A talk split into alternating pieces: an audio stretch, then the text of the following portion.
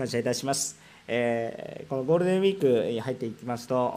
このまあ子どもの日だとかですね、またゴールデンウィークが明けていくと、母の日だとか、いろんなことを思って、とにかくこの5月っていうのは、家族のことに向き合える、えー、そういうようなあ休みもありますし、えー、また世の中の風習もありますし、えー、そういうこともありましてですね、とても良い時期かなと思います。えー、選んだわけではありませんが、このように神様が通読を、えー、公開説教をしながらですね、えー、ちょうど良いタイミングで、えー、御言葉を与えてくださったかなということをですね、えー、私たちは思います。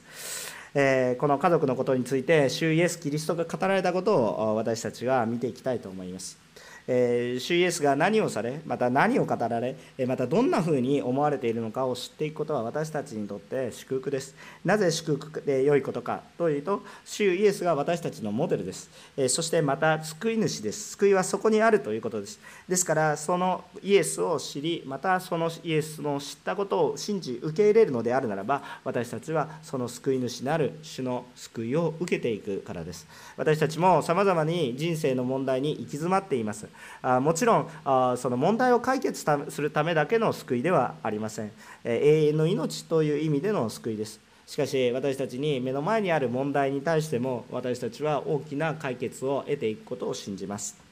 えー、今日この聖書の箇所はイエス・キリストご自身が結婚について語られている場面です。え、イエスはあこの明確に結婚についての原則を明確に語られています。実はその原則っていうのはそんなに難しい原則ではありません。ただし罪ある人間にとっては受け入れがたい部分もあるあります、えー、受け入れがたいというのは理解ができなくて受け入れられないのではなくて、えー、それを実践することが難しいので受け入れがたいということです。けれども言われていることは非常に単純で明確で誰もがそうだなと納得できる非常に自然なことを当たり前に宣言しているだけでありますけれどもしかし、え、明確にそのこの主イエスは原則を宣言しておられます。今日は結婚という非常に祝福でもありますと同時にデリケートな問題です、え、しかし私たちの人生で避けては通れないテーマについて分かち合っていきますいや私は一生独身ですから、えー、この結婚については関係ありませんと思うかもしれませんがそれはそれでまた結婚というテーマの中に含まれるお話ですので独身というものですね。ですからやっぱり何何かしらあ独身であれ実際に結婚するのであれ、えー、このこの結婚観というものは私たちの中にしっかりと密接に関わっている重要な問題です。避けては通れないですけれども非常にデリケートな問題です。しかし避けては通れないのでしっかりと御言葉から神様がどういうふうに思いになられているのかそのことをしっかり私たちが分かち合っていきたいと思います。今日は2つのポイントです。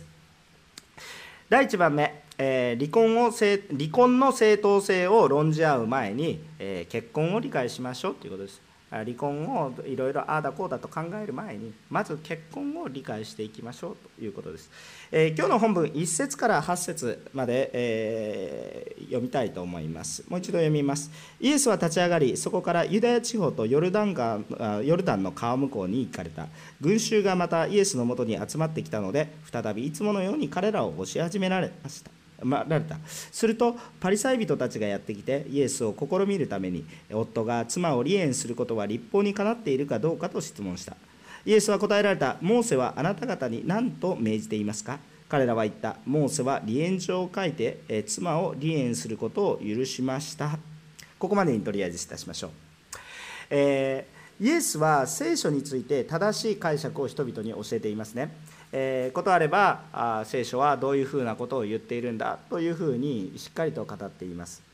私たちは同じ聖書の御言葉を読んでいてもその解釈は多岐にわたります。同じ御言葉を読んでいるからといって同じ、えー、真理にたどり着くわけではなく、えー、何かおかしな真理にたどり着くことそれは真理でも何でもないんですけれどもおかしな論理にたどり着くこともあります。えー、多くの異端が聖書の御言葉を使って、えー、神はこう言っておられると言いながら、えー、聖書全体の言っているメッセージとはかけ離れたことを教えてしまっているということが多くあるからです、えまたそうではなかったとしたとしても、え神様が本来意図したものとは別の解釈をしてしまうということが私たちにあります。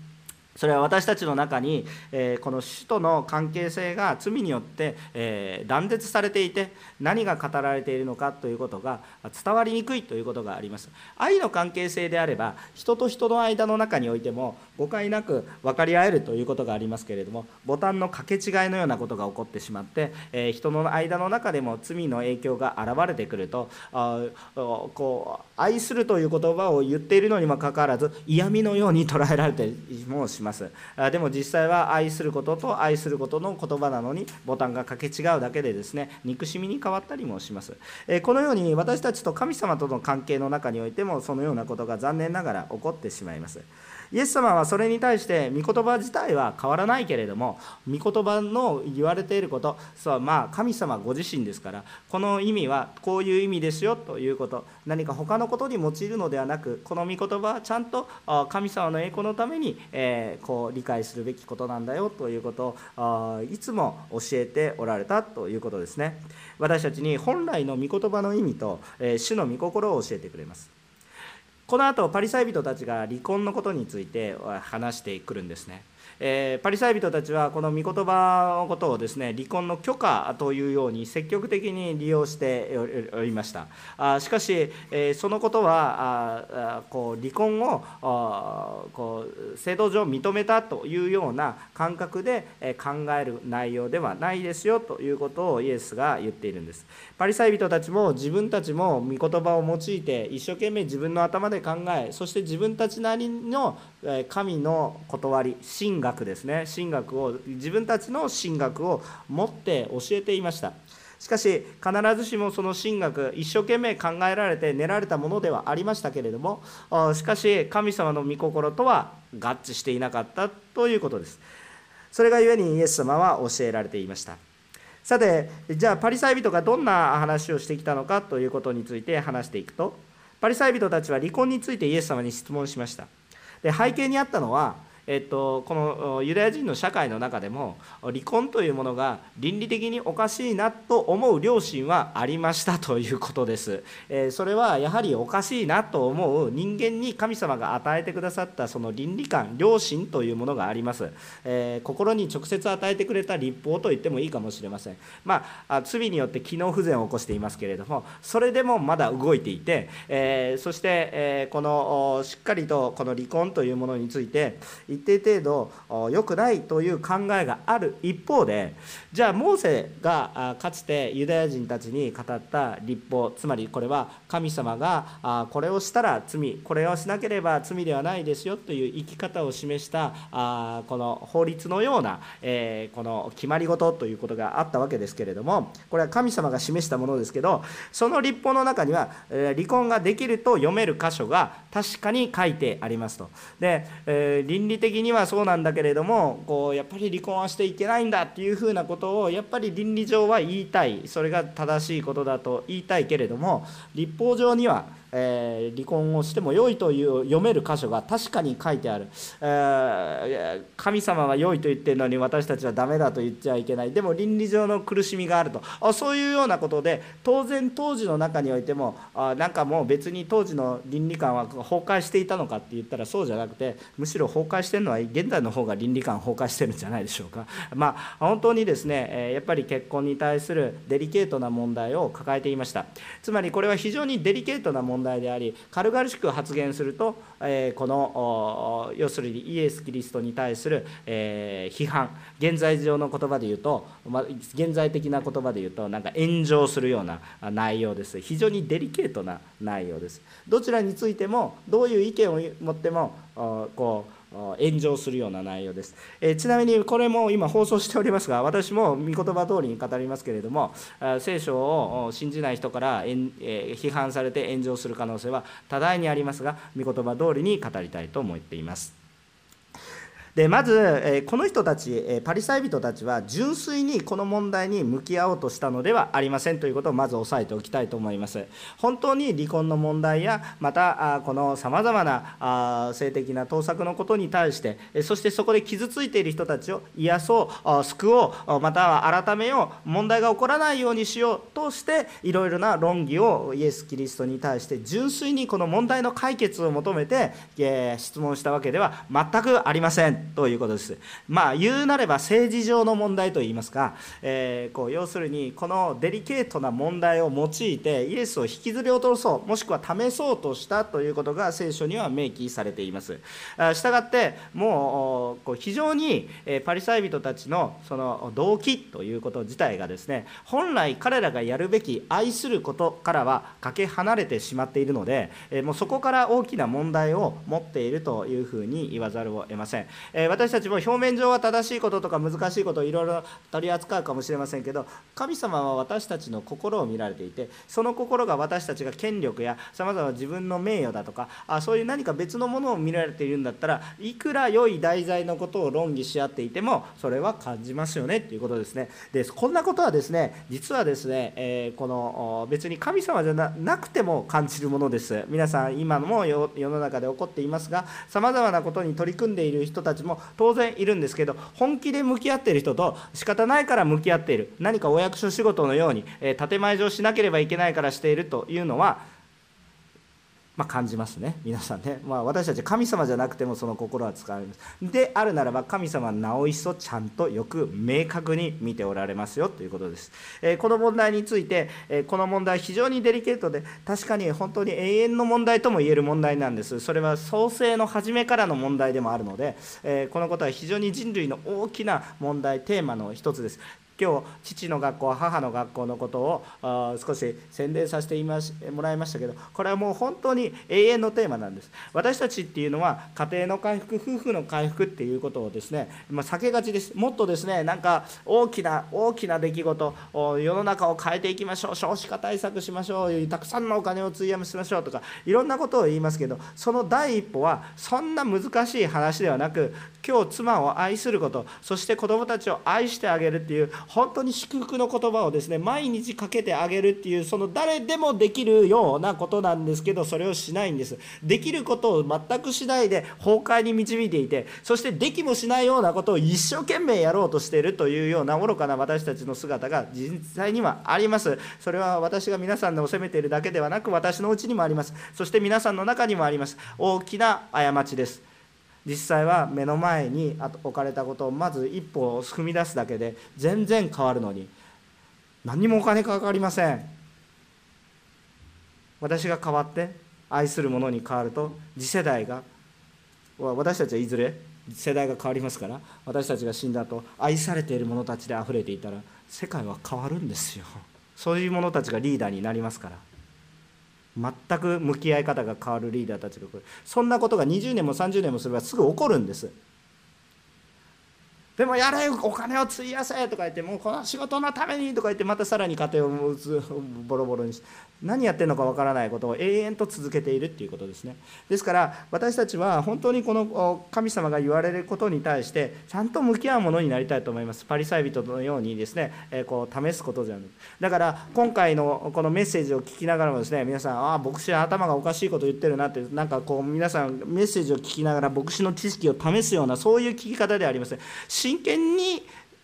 私の家庭私の家族そして私の子孫たち、え、そして私たちの夫婦関係の中で何が回復されていかなければならないのかそっちを求めてください、え、そうそうじゃなくてなんかただ結婚システムがどうのこうの今の社会問題がどうのこうのっていうふうに何か政治上に自分たちは正しい主張をしているっていうように、えー、潔白性を認めていくような何か教会は素晴らしいですね。ってそういうことを求めていくんじゃなくて真剣に今与えられている問題について特に第三者ではなくて今日私に与えられている問題があるでしょう。私にとかって皆さんに言わないで私に与えられている問題それに向き合う思いを持って御言葉を聞いていただければ恵みとなりますが皆さんが別の意図を持ちますとうんっていう形になります。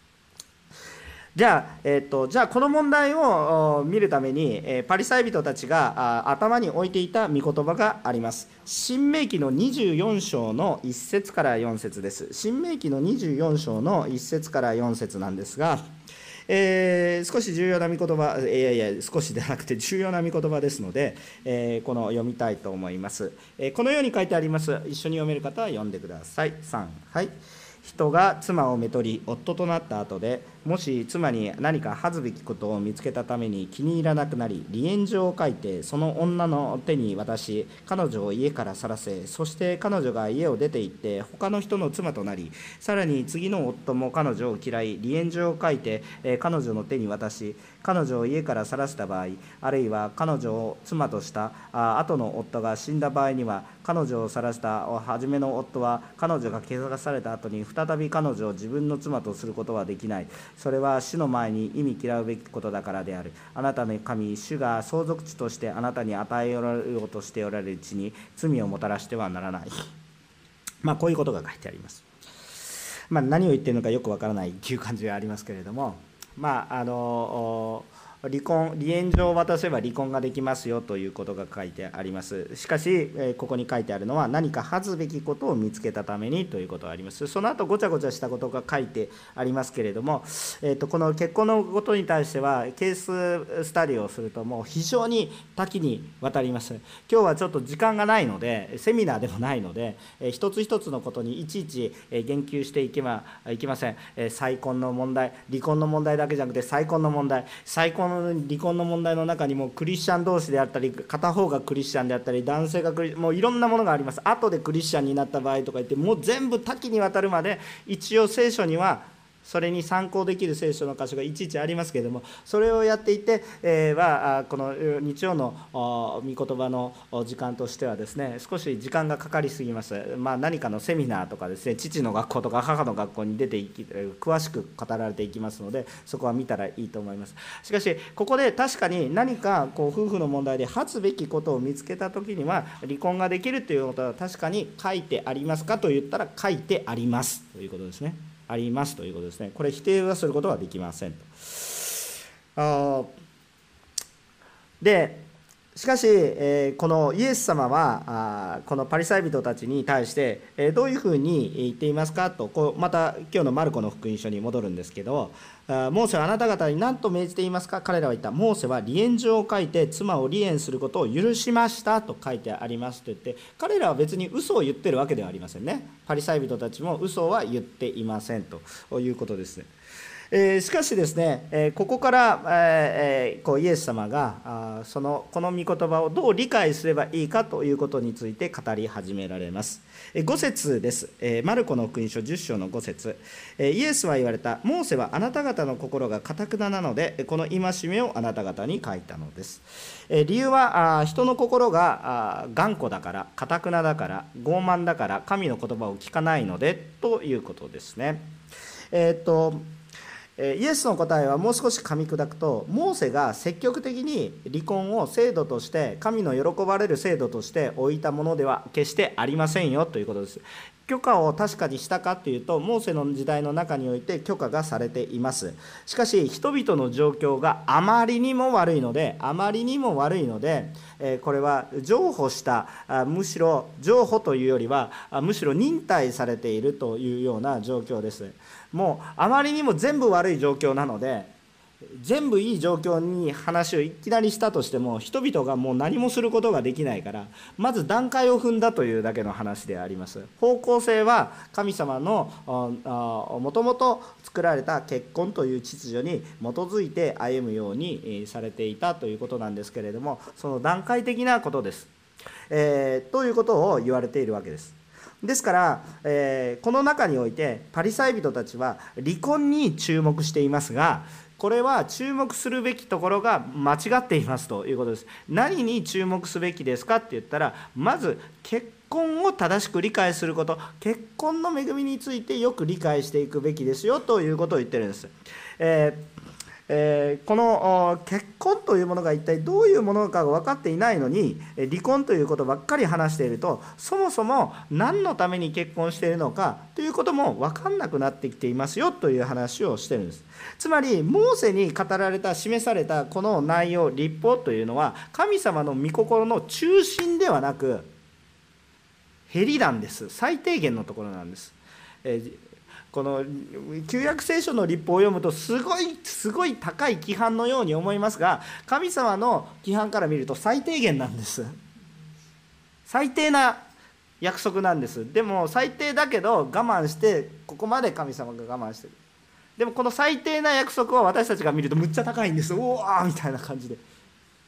だから本当に私たちが見るところはこの最低限のラインではなく何を見たいんですかって神様の御心の中心を求めたいんです。だから立法の中において何か法律やあこの決まり事があると私たちすぐ心の中に罪性がありますから何を考える？どこまで許されるかなって考えるんです。へりを考えるんです。境界線を考えるんです。違うんです。その法律やさまざまな決まり事が与えられた時に私たちの中に罪性がなければそれが表したかった一番の中心的な意味を捉えようとしたらいいんです。でも私たちは罪性がありますからいつもへりをどこまでやったら罪なんですか。どこまで行ったらせどこまでギリギリギリギリここまでセーフ。セーフだからいいよねとかそういう話をしたいわけではないんです。神様はいつも主を見上げる中心を見なさいと言ってるわけです。そうしないと人が作った人の言葉も限界がありますからあその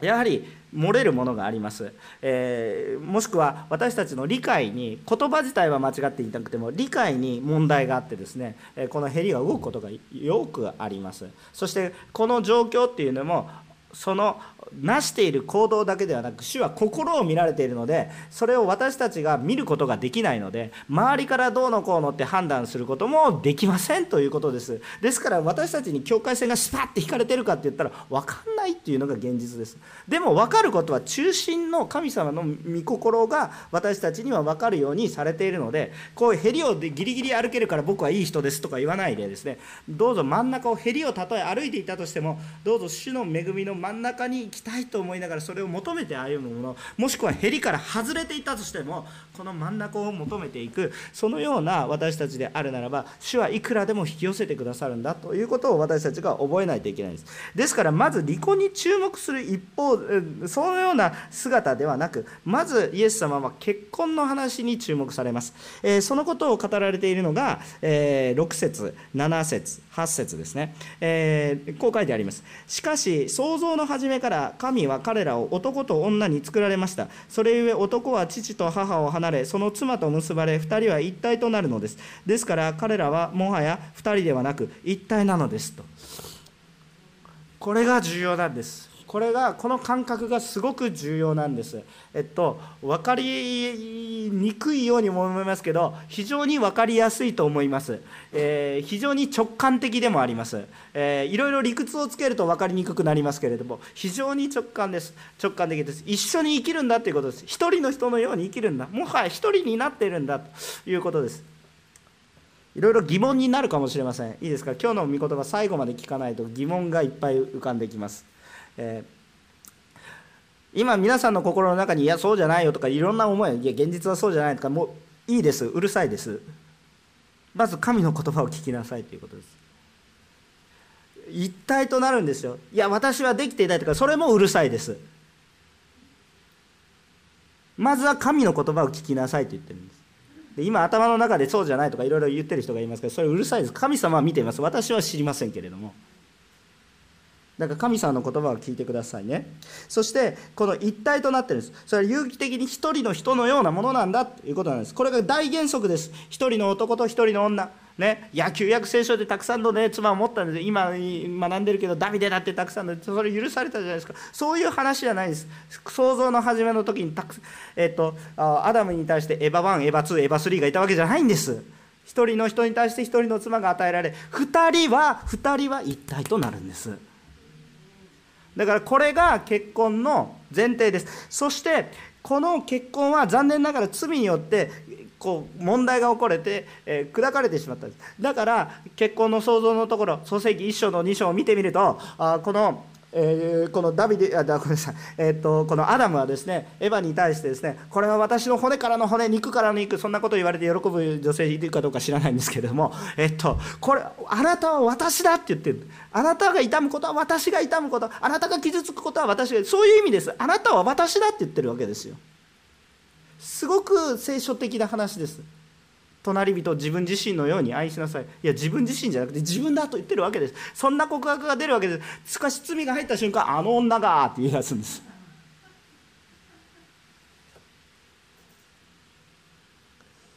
でその罪性は私たちのうちにあります。あるあることを認めた上で話しています。あの西山牧師お前そんな完璧なんだって言ったらどうぞ奥様に聞いてください。はいっていう感じです。はい、ででもしかしですねまずそれは全部置いて主の御言葉をまず聞きなさいと言ってるわけです。で罪の結果結婚はこの勝手に自分たちのもので自分勝手にですね、えー、こう応用していいというふうに私たちが感じるようになってしまいました私たちのものでもねこの結婚というものの前提を考えると人間の社会的なシステムの中で生まれてきたものではないと聖書ははっきりと語ってるんですえっとへんてこな意味で神聖なものと言ってるわけじゃなくてまさに神聖なものです。神様から与え結婚というものは神様社会が生まれる前に神様が与えている人間が1人しかいない時に1人しかいないかったら社会なんてないでしょ。1人しかいないその時に神様が与えた社会そのものでありますし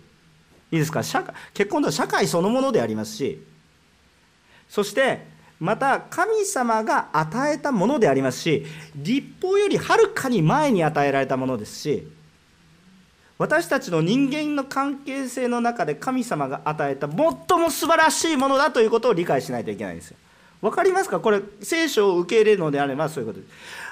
結婚というシステムは人間がこの社会をどううまく生きていくかっていう都合のよく生きていくための生きるための方便ではなくもう存在性そのものです。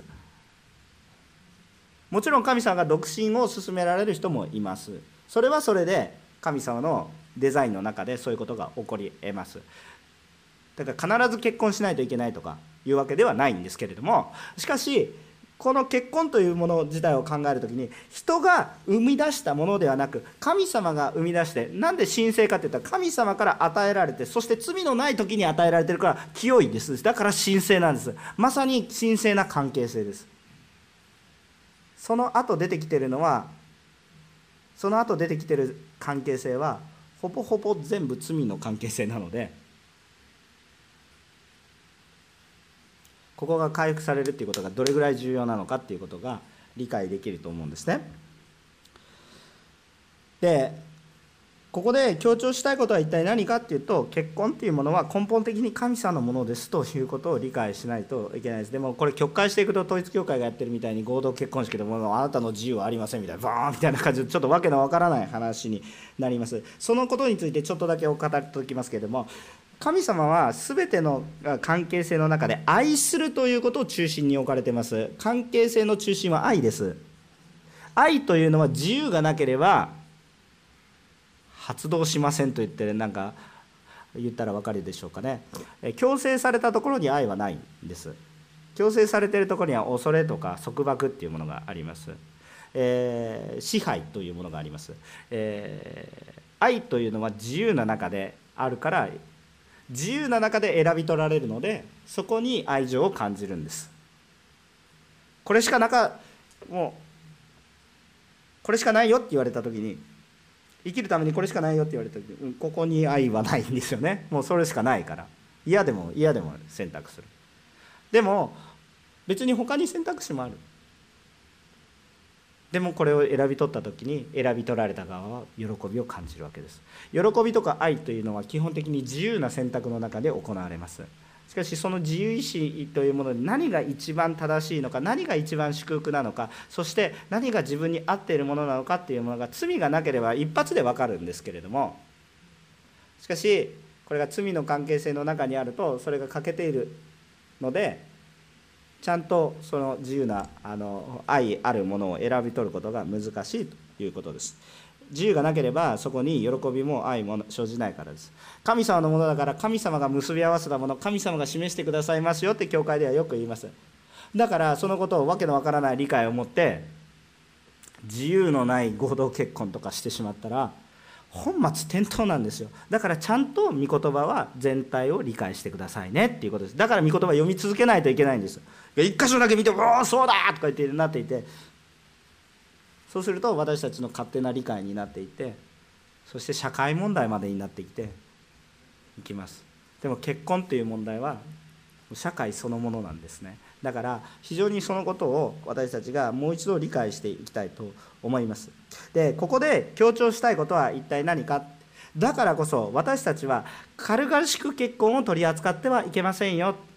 軽々しくて、まあ、そんなこと言うと結婚できなくなるとかいう思うかもしれませんけど神様が示されたらもう従順に従ってねもう本当に喜びを持ってそこには祝福と恵みがいっぱいありますから。あそれは全然やっていいですよもう結婚するんだったら早い方がいいかなと僕は思いますけれども結婚して感じることです。でもですねあのこれ今のは御言葉じゃありません。今のは私の試験です。取り去ってくださって結構です。でもですね、えー、この本当に神様の祝福の中に、えー、歩んでください。さい。結婚する時そしてその時には必ず神様を意識してください。同様に離婚する時はなおさらのことですよということですよね。だからもう本当にこの結婚という関係性のことの中において私たちは軽々しく結婚をすべきではないし離婚すべきでもありません。その中心に主を置くべきです。その上で9節を読みましょう。こう書いてあります。こういうわけで神が結び合わせたものを人が引き離してはなりません。アーメン。この原則に立って考えると神様が結び合わせたものだと理解すべきです。結婚というものは。そうするとそれは一体となるということです。一つになるということです。これを人間の生きる方便都合によって引き裂いてはいけません。現実引き裂かれることが起こるんですけど現実を引き裂かれることが起こるわけです。まあ、これ詳しく話したいんですけど時間がありません。でも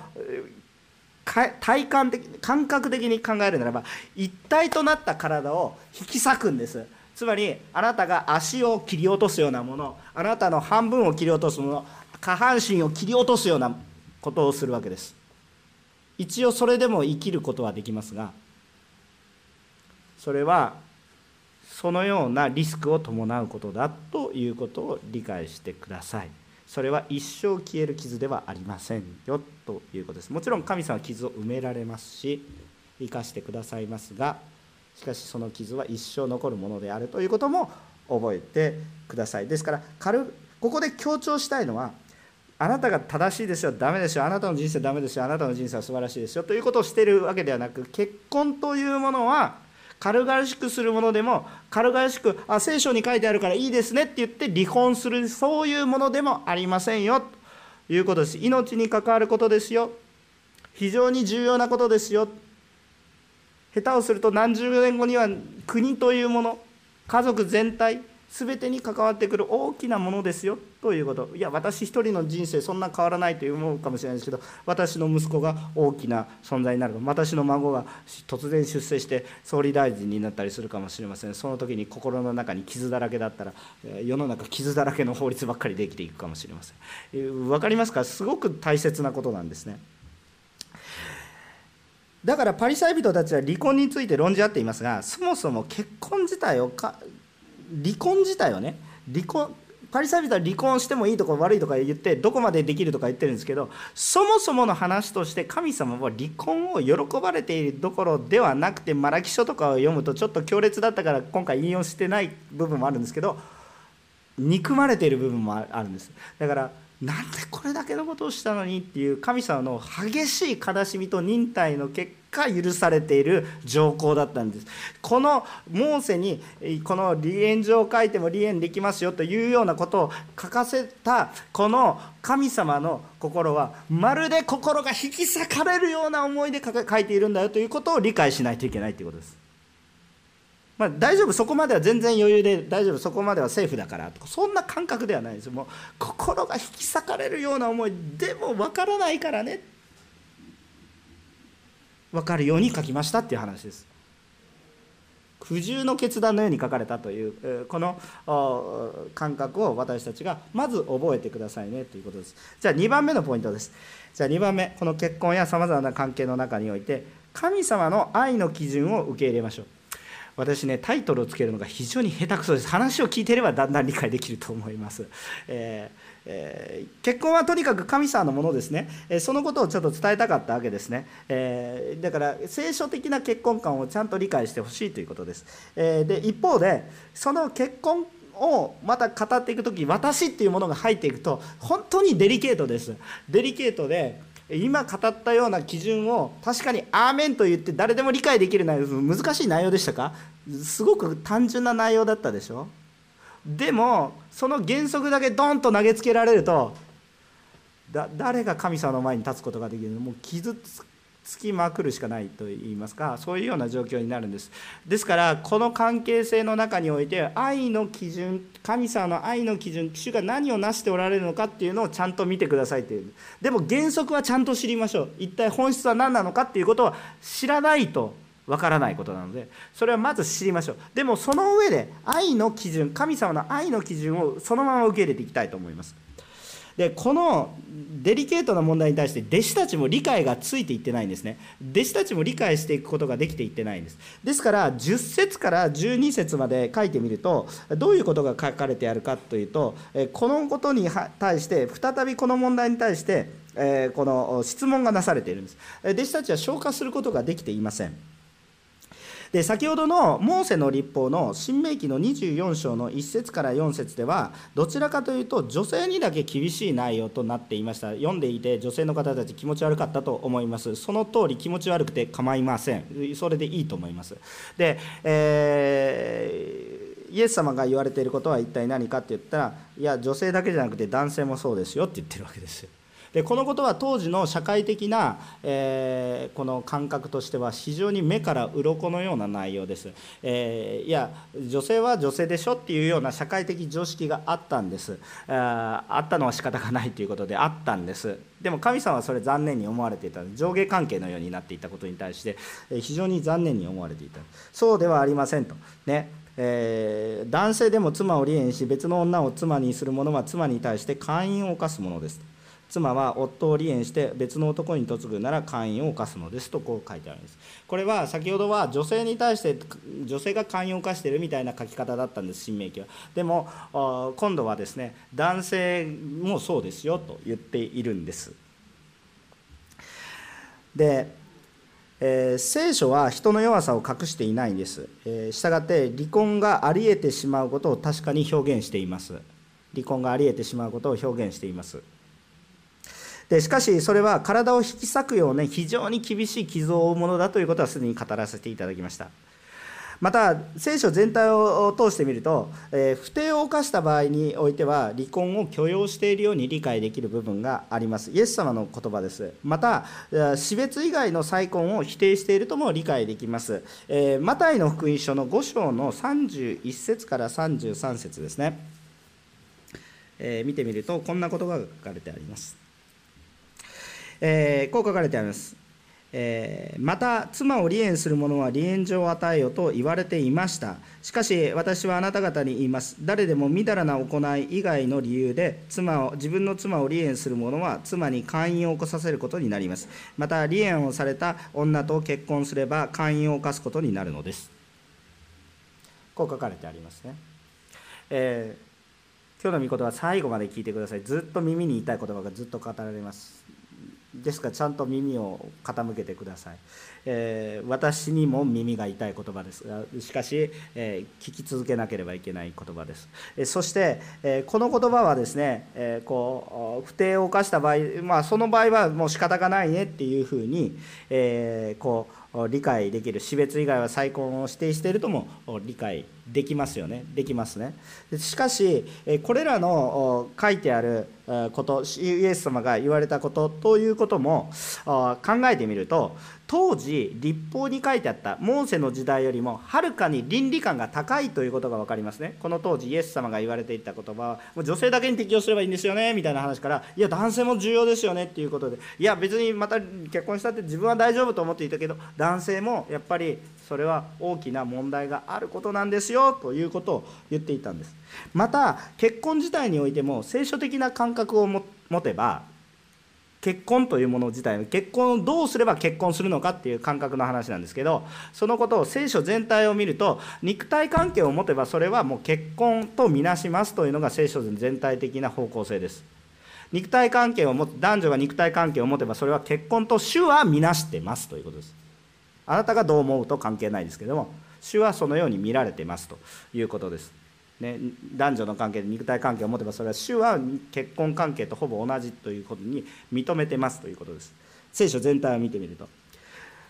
しかしねこれね現代の倫理観よりも高いっていうのが分かりますか？現代の倫理観崩壊してるでしょ？で当時も、まあ、結婚といういわゆる制度の中に入らなければ大丈夫みたいな感覚もあったと思いますね。その倫理観の崩壊的な部分。でそれは人間の根本的な問題なのであったと思いますね。でも神様の基準っていうのはすごく高いしそれが適用されていくと逆にでもそれが適用されていくと女性たちが守られていってるんだというそういうそれが適用されていくと本当に人権が守られていくんだっていうことも見えてくるんです。見えてくるんです。であんまりにも高い倫理観だと逆になんか罪人罪人って言われるかと思うとそこから出てくるそこから出てくる戒めっていうのはむしろ守りの戒めが出てくるんですね。でもう一つ強調したいことは何かっていうと、まあ、聖書全体を見てみるとその肉体関係を持つことが結婚として見なされるわけですけれどもイエス様が三条の水訓でまた本当にさまざまなところで言ってるのは私たちが情欲を持って異性を見るならばすでに寛容を犯したのですって言われるわけですよ。もう肉体関係どころの話じゃなくてもっと頭の中で考えただけでもわーっていう話なんですよもう誰が誰が神聖な結婚してると自信を持って言えますかって私は言えないです。申し訳ないけど。申し訳ない。本当に皆さん私を偶像化してたら いやそんなことありませんと思う。いやもう言えないです。誰がそんなことを言えるでしょうか。言えないわけです。でも神様の倫理観は本当に高くて本当に見ているレベルが違うんだなっていうことは私たち衝撃的に分かるんですギリギリの話を見てるんじゃなくて中心を見なさいって。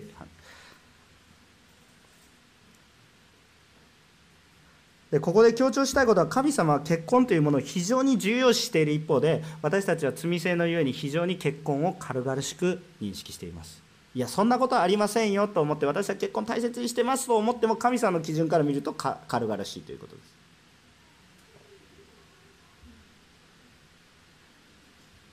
罪の結果私たちは神様の御心が伝わりにくくなっている自分の罪を軽く見見がちです。だから主を見上げることが難しいんです。でもねでもやっぱり中心を見ましょう。それでも私たち罪示されるけれども神様の示されるところを見続けてください。私ができることではないですけど私も力の限り結婚を大切にしましょう。離婚を避けるように努めるべきです。また独身が示された人は主のために独身を用いてください。自分の欲望のために独身を用いるのではありません。さてここまで一方で語られると苦しくなってきていると思います。苦しくないですか？もう私も苦しいですが。私たちの心が暗くなってきます。そしてもしくは反発心が湧き起こってきてるかもしれません。しかしここまでお付き合いいただいた人は本当に感謝です。ちゃんと主の言葉を聞こうとしてくださってありがとうございます。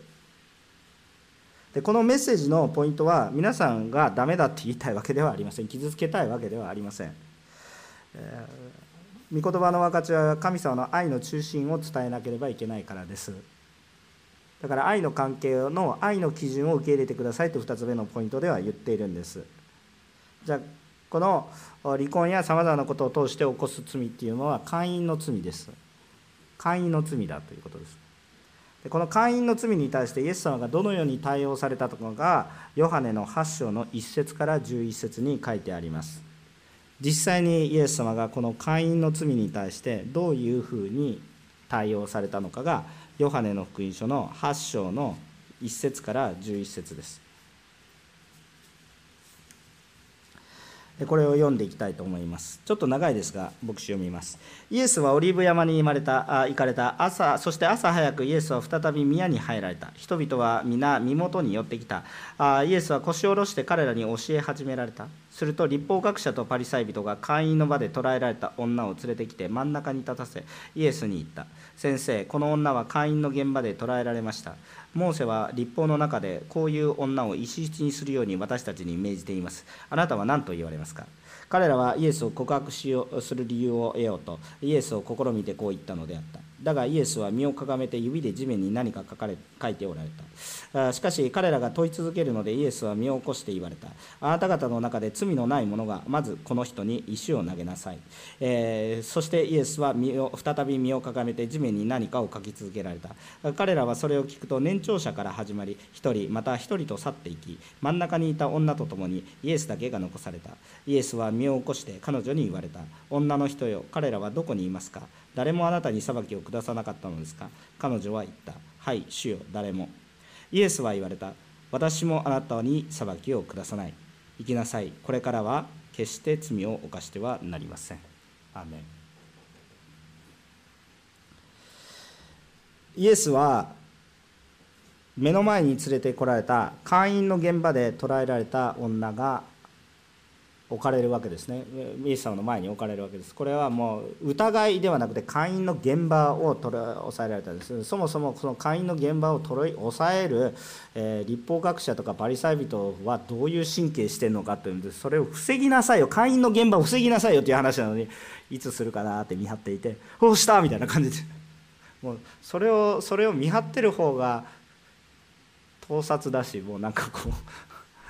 そっちの方が罪深いような気がしますけど、まあ、そそれはまあちょっとそのそもそもの話でここのテーマではないので、えー、思いますけれどもまた結局イエスを試そうとしてパリサイ人で、まあ、明らかに現行犯逮捕なのでそこには罪です。立法通りだと当時の当時の法律では宗教法では石打ちの刑という死刑判決になるわけです。ででここからイエス様がどう対応されたかっていうのが、まあ、7節で書いてあるように罪のない者がまずこの人に石を投げなさいと裁かれます。これがイエス様の裁定です。でこの中で注目したいのは罪のない者がと言ってるのが神イエス・キリストの恵み許しという部分が豊かに現れる部分です。私たちは皆さんに石を投げているのではありません。私が石を投げれば私が投げつけられるでしょう、えー私も別に正しいものではないです。しかし主主に助けを求めています、え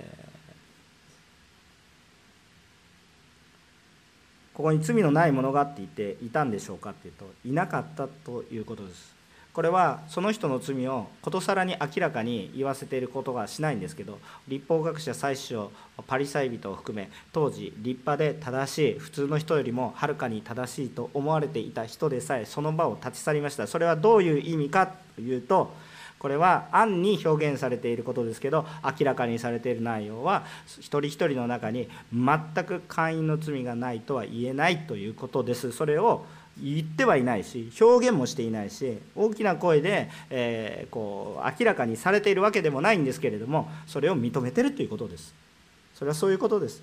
で私たちも皆さんの問題をことさらに今こうバーッと上げていってそれをこう吊るし上げにしようとしているわけでもありませんしこれらの御言葉を聞いて苦しめようとしているわけではないですけどまず私たちの問題があるということを認めざるを得ませんねということを言ってるわけです。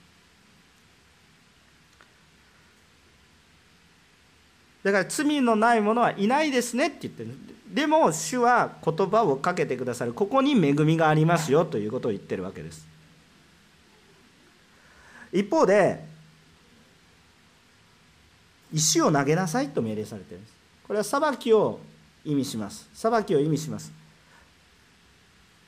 主は投げてはいけないとは言われないんです。投げなさいと言われたんです。これはイエス様の正しさ、誠、義を表しています。イエス様は会員という罪を無視してはいません。見て見ぬふりをしてもいません。会員という罪に対してはそれを裁きを与えなければなりませんと言っています。罪に対しては裁きが必要です。ただしその裁きはあなたには下さない。私が身代わりに負うという。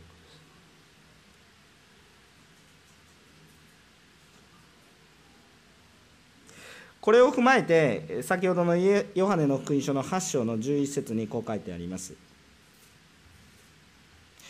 彼女は言った「はい主よ誰も」イエスは言われた。私もあなたをあなたに裁きを下さない。生きなさい。これからは決して罪を犯してはなりません。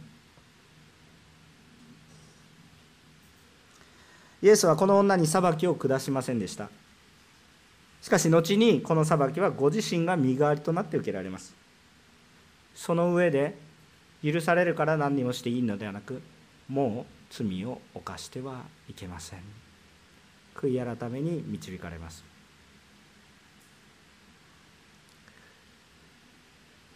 今日のメッセージで何を伝えたかったか皆さん伝わっていますか？ちゃんと皆さん神の愛のメッセージを聞いてますか？立法だけ聞きましたか？途中で帰ってしまいましたか？罪が分からなければ愛も分かりません。だから最初に衝撃的な言葉を並べました。自分にとっても衝撃的です。でもそれは愛を理解するためのことです。私たちは神様の愛の基準を受け入れるべきです。愛の基準はどこまでも高いです。頭の中で想像しただけで会員です。どこまでも倫理が高いです。どうやったら人の力でできません。私には罪があります。主の前に私たちもこのようなパリサイ人の力を持ってしなくても私たちはいずれ主の前に必ず出ます。その前に出た時にいや私は罪は犯してません。と言えません。また私を罪に定めようとした人も言えません。だから私は皆さんを罪に定めようとしているのではなく私が皆さんを罪に定めようとしているのではなく罪はそこに断然としてありますということです。でもそこで私の努力私の力で何とかしようとすると絶望しかないです。だから主の言葉を聞きなさいって言ってる。私はあなたを裁かない。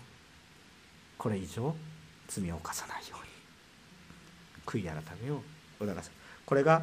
愛の基準です。神様の愛の基準です。今日この私たちの中にも離婚も再婚も経験した方もいらっしゃるでしょう。それをもって判断しようとしているわけではありません。とってもつらかったと思います。ごめんなさい。でもその上で神様の愛の基準を受け入れてください。